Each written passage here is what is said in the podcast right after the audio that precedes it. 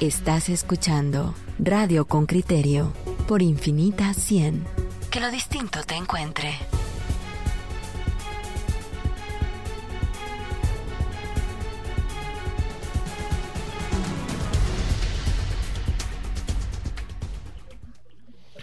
Bueno, pues aquí de regreso y vamos a seguir hablando de este hundimiento en Villanueva, más caro curar la enfermedad que prevenirla. Vamos a hablar con Gabriela Guzmán, es ingeniera agrónoma en recursos naturales con especialización en sistema de información geográfica e hidrología. Eh, Gabriela, buenos días, ¿qué tal? Hola, buenos días, bien, gracias.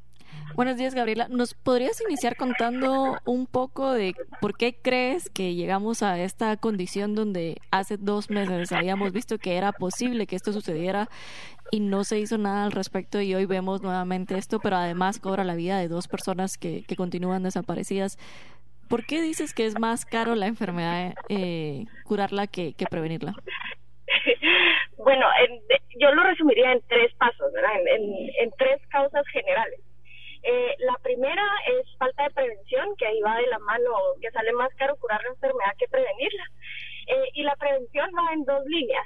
La primera, que es innegable, la falta de, mantenimiento a la red de drenajes, alcantarillado y demás tuberías que van por debajo de la tierra que no vemos, eso no lo podemos negar. Y luego la segunda, que no es, en, tienen el mismo grado de importancia. La segunda es cambio climático. Eh, ¿Y por qué hablo de cambio climático? Porque estas lluvias son atípicas, estamos atravesando un fenómeno de la niña y, digamos, esto lo sabemos desde marzo. Es más, desde el año pasado, pero en marzo le empezaron a meter a campañas de que estamos en niña, viene la niña, y así sucesivamente. Entonces, es de tener presente que eh, y, es la cantaleta, ¿verdad? No, no quiero que suene como cantaleta, pero Guatemala está entre los 15 países más vulnerables a cambio climático y eso también nos hace ser estar entre los 10 países más vulnerables a esas. Entonces, sí hay un tema de prevención que tenemos que prestarle muchísima atención. La primera es mantenimiento, falta de mantenimiento, y la segunda es un aspecto natural eh, y que por las condiciones socioeconómicas, de ubicación geográfica y demás de Guatemala nos hacen vulnerables a cambio climático y a esas. Esas son las primeras dos. Luego, la segunda em, es falta de planificación. ¿Y a qué me refiero con, con falta de planificación? Es a la gestión del territorio.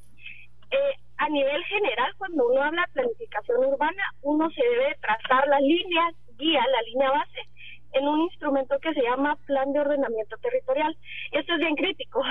A nivel país, solo hay seis municipios en todo el país de Guatemala que tienen plan de ordenamiento territorial. El plan de ordenamiento territorial, muy, muy, muy, así, en esencia, eh, dice qué construir eh, y en dónde construir. Claro, se toman eh,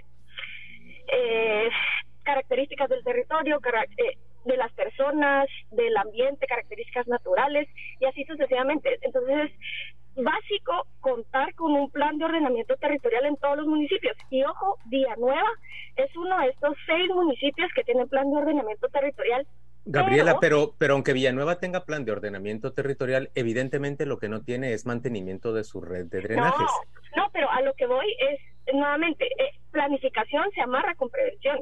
Eh, yo entiendo que Villanueva, eh, aunque tenga plan de ordenamiento territorial, pues ya pasó la tragedia, pero eh, es muy nuevo también. Entonces, yo creo que la ciudad en Villanueva se construye de manera desordenada. Eh, por ahí se dice que no hay planos del sistema de drenaje, el sistema de colectores. Entonces, también es complejo. Y no, ojo, no estoy justificando a las autoridades de Villanueva, pero también hay que contextualizar y entender que esto no es solo de esta administración. Pero Gabriela, hacia el tercer año de su gestión, hacia el tercer año de su gestión, si un alcalde viene a decirme que no tiene planes, planos de, de su red de drenajes, yo le diría, ¿y qué fregados ha estado haciendo los últimos 24 meses que no sea construir esos planos?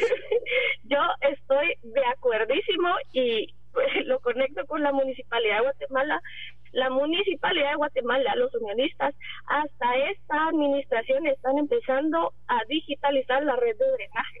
Y los unionistas llevan más de cinco periodos en la municipalidad de Guatemala. Entonces, ojo, no estoy justificando, no estoy defendiendo al alcalde de Villanueva porque, pucha, ganar 100 mil quetzales al mes y ni siquiera tener digitalizados los planos de drenaje eh, es vergonzoso, es vergonzoso. Eh, bueno, y la tercera, antes que se me olvide, va, va en la línea de los personajes que dirigen las instituciones del país.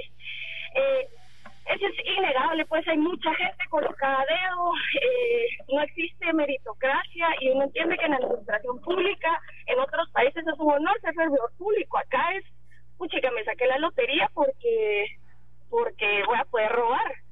Aquí es ganarte la, lotería y cada agujero de estos es un negocio más grande, les pasan más presupuesto.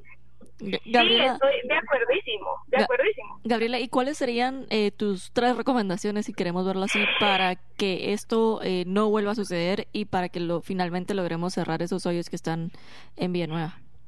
Eh, la primera es mm, siempre actualizar los planes de ordenamiento territorial. La segunda es hacer una reforma a la, a la ley de servicio civil. Eh, y la tercera, apostarle a la prevención. ¿Y en qué sentido la reforma a la ley de servicio civil? Explícanos, por favor. Para eh, tratar de endurecer un poquito más eh, los mecanismos de contratación del Estado. Yo sé que ya existe la ley de guatecompras, pero... Eh, ¿Querés decir que no haya ineptos en puestos en los que se necesita gente con conocimiento técnico? Sí, sí, claro. Claro, también hay que mejorar ahí un tema salarial, que estoy segura que mucha gente es extremadamente capaz no ocupa estos eh, estos puestos técnicos en direcciones de municipalidad porque los salarios son bajos, esa es una, eh, y luego la otra, hay irregularidades en Contraloría General de Cuentas. Hay en mi opinión, hay mucha arbitrariedad en algunas sanciones que hace la Contraloría General de Cuentas. yo estoy pensando... Yo estoy pensando en la medida que te escucho en la Municipalidad de Villanueva, pero la Municipalidad de Villanueva posiblemente es una privilegiada entre todas las municipalidades del país. Si, se tuviese que hacer un, porcentualmente separar la municipalidad capitalina, que está comenzando a digitalizarlo, la de Villanueva, que lleva poco tiempo haciéndolo, y el resto de las trescientas y pico municipalidades que hay en el país, ¿cuántas no tendrán absolutamente nada? Pero nada es nada de nada. ¿Tienes idea de, de, de, esas municipalidades? Porque estamos hablando de las privilegiadas. Sí, claro.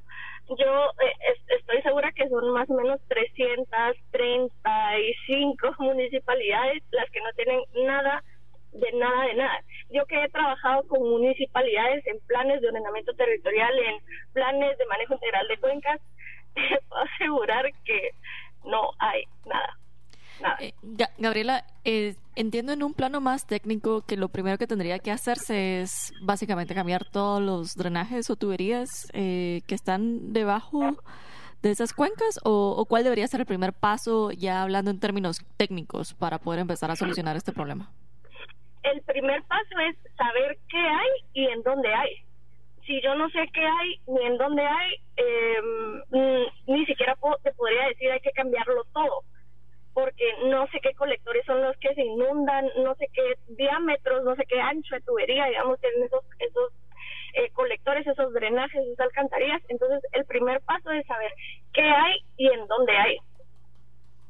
Mm, yo escucho tus, tus afirmaciones y a mí me parecen sensatas. Lo primero es planificación sobre el territorio, ordenamiento territorial. Lo segundo, nos decís, que llegue gente capaz, crear un auténtico sistema de servicio civil y que gente capaz ocupe las posiciones en donde se necesitan conocimientos técnicos. Y lo tercero nos estás diciendo, una vez logrado eso, que se ejecute una política, que se ejecute una política de prevención constante. Esto es darle mantenimiento, por ejemplo, a la red, a la red de drenajes. ¿Así está bien que lo resumamos? Sí, sí, sí, sí. Y sobre todo también prestarle atención a, alertas que emite el INSIBUME, que emite la CORRED, eh, saber que tenemos una vulnerabilidad innata a desastres y a cambio climático. Eso, eso está ahí y eso es permanente. Y, y créanme que en, en unos años, en el mediano plazo, corto mediano plazo, no va a haber préstamo que nos salve si no empezamos a apostar a la prevención. Gabriela, entiendo que nosotros estamos entre los 15 países que estamos más vulnerables con respecto al cambio climático y hay otros que, que son más vulnerables, pero me imagino que han de tener mejores planes o mejores políticas para poder resolver este problema. ¿Nos podrías comentar qué han hecho esos otros países para ser menos vulnerables al cambio climático? La, los otros a nivel continental somos el más vulnerable en América. Eh, los, el resto de países son islas estas islitas se están enfocando en castigar, entre comillas, en castigar a países que emiten eh, mayor concentración de gases de efecto invernadero.